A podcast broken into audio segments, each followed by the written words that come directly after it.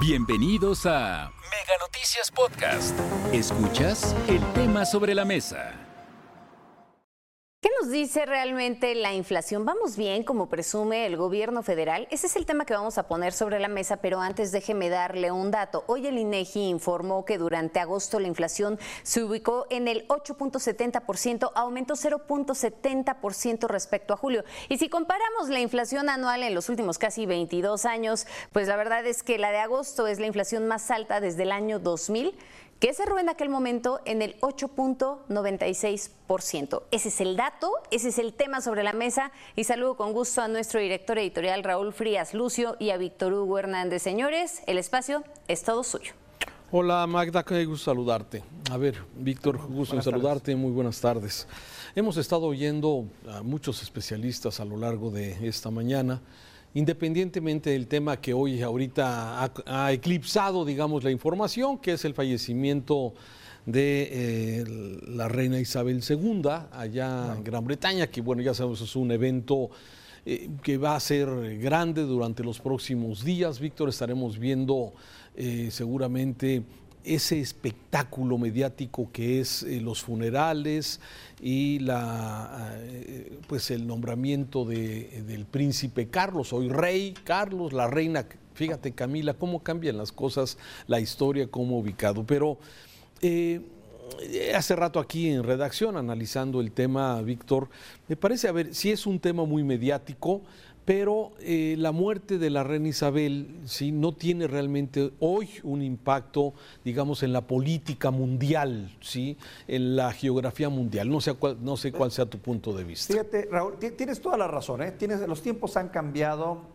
eh, el mundo se ha hecho tan chiquito y a su vez tan globalizado y tan mundializado todo, que la verdad Hemos dejado de asombrarnos de muchos procesos que antes conmocionaban al mundo y llamaban la atención, porque como bien tú lo dices, mediáticamente eran, eran eh, impactantes, sobre todo esos que se dan en los países de primer mundo, en los países eh, que de algún modo marcan la pauta, no solo en cuanto a la economía, sino también en cuanto a la comunicación.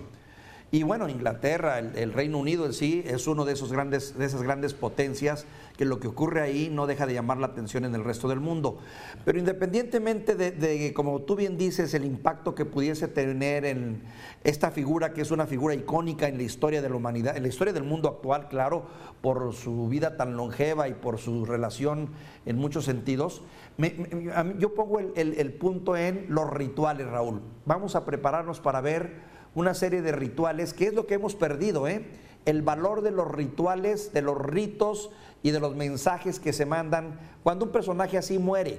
Y eso es algo que vale la pena conocer y ver y recordar y vivirlo sobre todo, porque finalmente siento que en, esta, en este mundo, en los tiempos actuales, nos falta mucho para regresar a eso que le da un gran valor y un gran sentido a la vida, que son los ritos y los rituales. Y si en algo hay rituales, es en este tipo de eventos. Seguramente es lo que vamos a ver en los próximos días. Son 10 días donde seguramente vamos a ver de todo, esa gran pompa que se hay alrededor de todo esto, de esta mujer que, como bien lo dice, hay muchas series hoy, hay muchas historias de lo que es precisamente eh, este reinado complicado de una mujer que empezó a los 25 años porque su padre murió y empezó ese reinado complicado, difícil, con una serie de reglas, de normas, donde en aquel entonces todavía tenía un gran poder de elección sobre los gobernantes en aquel entonces, luego se fue mermando eso, pero sin embargo Isabel II me parece que es una mujer que siguió teniendo una gran influencia, incluso en la elección de los primeros ministros, en los últimos, en donde también, bueno, fue parte fundamental. Seguramente hay mucha historia y a ti que te encanta, Víctor, seguramente nos podrás compartir grandes eh, momentos interesantes. A mí tengo realmente mucho interés en ver, en seguir estos eventos mediáticos que van a ser seguramente espectáculos de televisión que van a llegar al mundo entero. Ya lo estaremos comentando.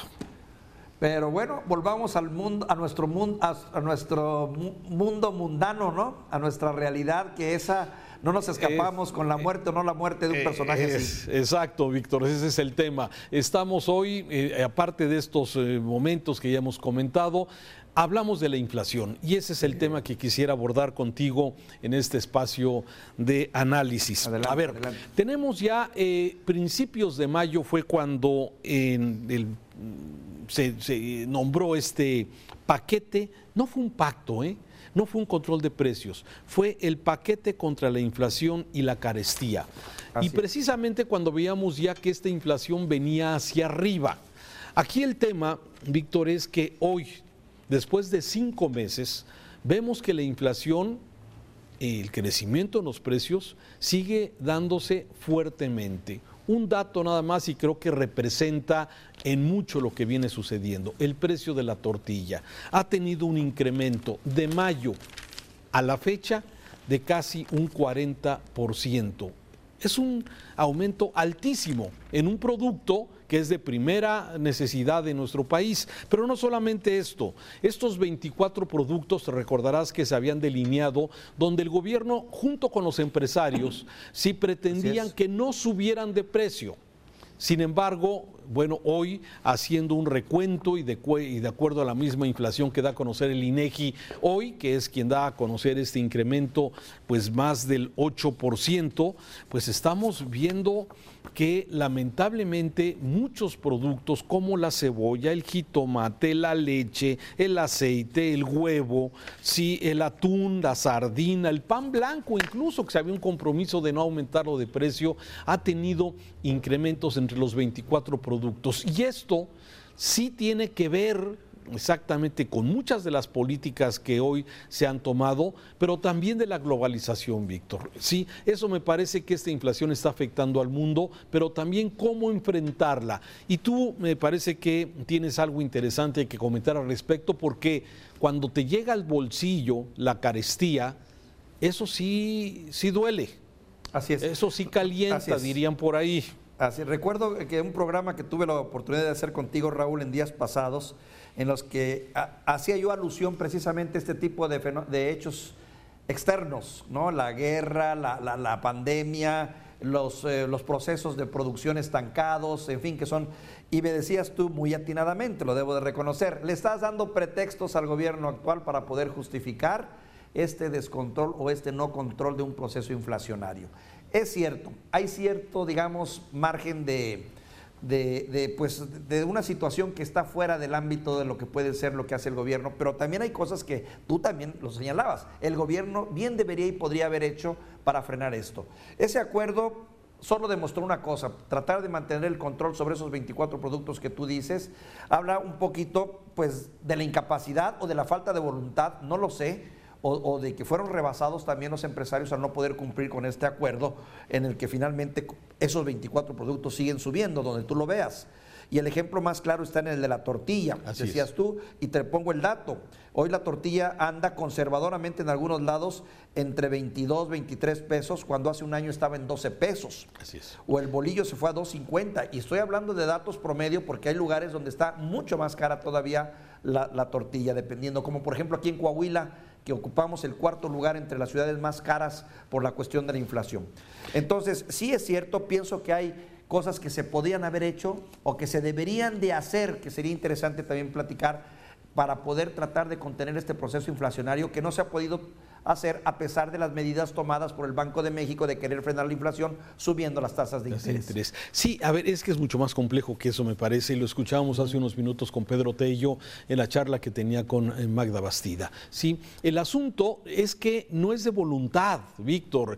El tema no es de que el presidente les diga a los dueños de Minsa y de todas las harineras que no suban sus precios, que ganen menos, ¿sí? El asunto tiene que ver también con el costo que han tenido, por ejemplo, todos los insumos que se requieren para sembrar, ¿sí? todo lo que se refiere a los fertilizantes, todo lo que se refiere a esa cadena de valor que también se ha visto muy afectada con el, con el incremento en sus precios y que lógicamente el empresario, el comerciante, sí, bueno, también ha venido repercutiendo esto. Ahora, hay un acierto, hay que reconocerlo. Cuando el presidente retira el subsidio o digamos el, el IEPS, no retira el subsidio, sino retirar eh, el impuesto eh, de productos especiales, el IEPS a las gasolinas, evitó que el precio de la gasolina subiera más. Tú lo recordarás, aquí lo comentamos.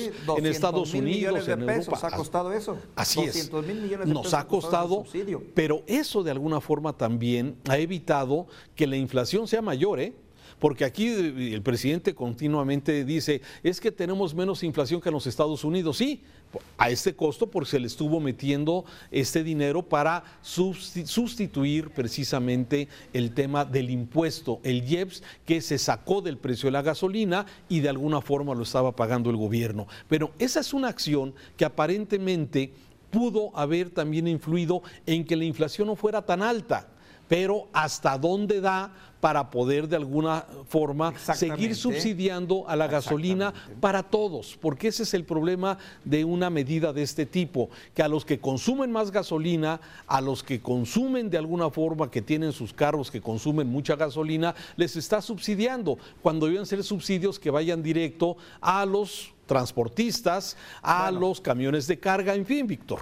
Sí, sí, podría ser más dirigido, ¿no? Más, más, más, específico y no llegar, porque hay quien dice que este tipo de subsidios pues, benefician a una clase media, normalmente una clase media alta que tiene más recurso, que es la que tiene un vehículo, tiene dos vehículos y que es la que se ve beneficiada con este subsidio. El tema es, y bien lo dices tú, el tema es que la economía no ha crecido, Raúl. Ese es lo que yo entiendo y al no crecer la economía, pues no, vamos, no va a haber más generación de impuestos, no va a haber más dinero que recibe el gobierno y de, de dónde van a salir esos nuevos 200 mil millones de pesos que ahora se están utilizando. No sé si el aumento del petróleo dé para tanto en ese sentido, pero es una apuesta, una apuesta riesgosa. No solo es eso, hay toda otra serie de, de escenarios en las que ya no vamos a tener dinero porque se acabaron los ahorros que se tenía anteriormente, porque se incrementaron los programas sociales.